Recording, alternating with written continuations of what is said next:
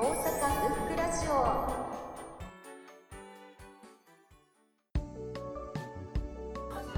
子供の頃に好きだったのは、なんだろう。のんたんの。シリーズね。シリーズね。あれの、なんか、私が通ってた歯医者さんにあった本なんですけど、歯医者さんだったかな？内科だったかな？忘れたけど。そう、のんたんがいて、で、みんな何してるのって声かけるんだけど、みんな無視するんですよ、のんたんのこと。のんたんには内緒って言って。で、のんたんがすっごい寂しがってるんですよ。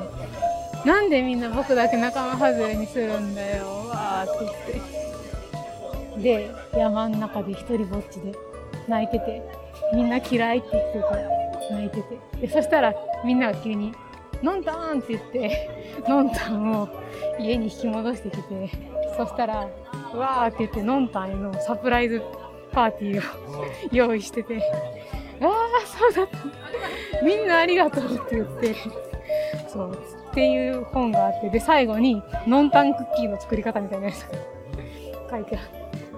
えー最初、落としといて、ハッピーエンドに持ってきて、そうですね。最後はクッキーを作らせる。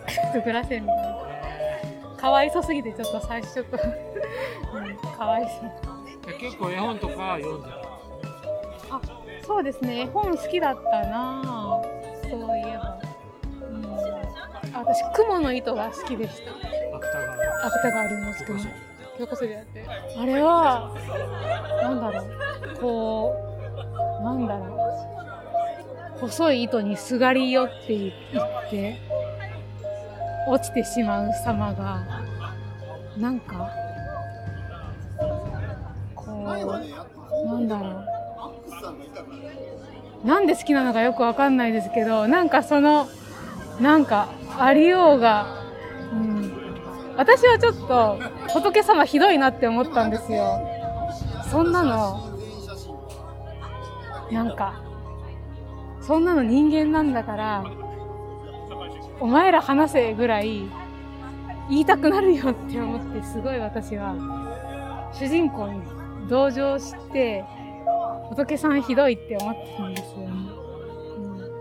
うん、なんかそういう、なんで好きなんだろう。なんかでもそういうちょっと人のひどいひどいなって思って趣旨はそれじゃないと思うんですけどね。でもなんか、いやでも自分も絶対それを言ってしまう側だろうなって思うとなんか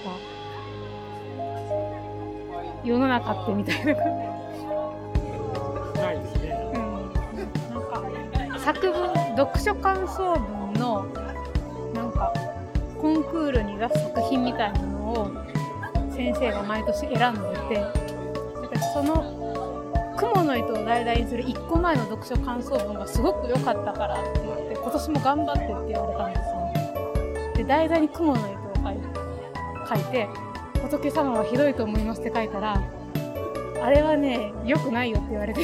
えいいじゃんって思って。読書感想文書いて怒られちゃった。の怒られてないんですけど。ー、評価が評評価が下がっちゃったみたいな。評価が良かった作品は何だったんですかあの夢を煮る鍋って言ってなんか忘れちゃったんですけど女の子がなんか鍋でいろんな夢をかき集めてなんか煮ていくみたいな、私はそれは多分だからもうあんまり内容覚えてないんですよ。特に感動しなかった。ので課題図書の一つだったから書いたみたいな感じであんまり覚えてないんですけどそれはなんか素直にあー可愛いな綺麗だなそうなったらいいなみたいなことをつらつら書いたらなんか良かったんですよね。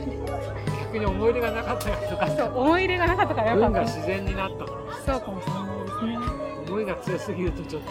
そうだから雲の糸うんそうですね。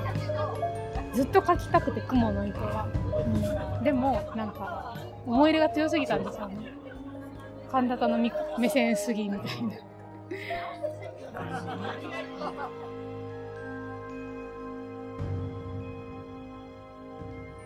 視聴ありがとうございました。次回をお楽しみに。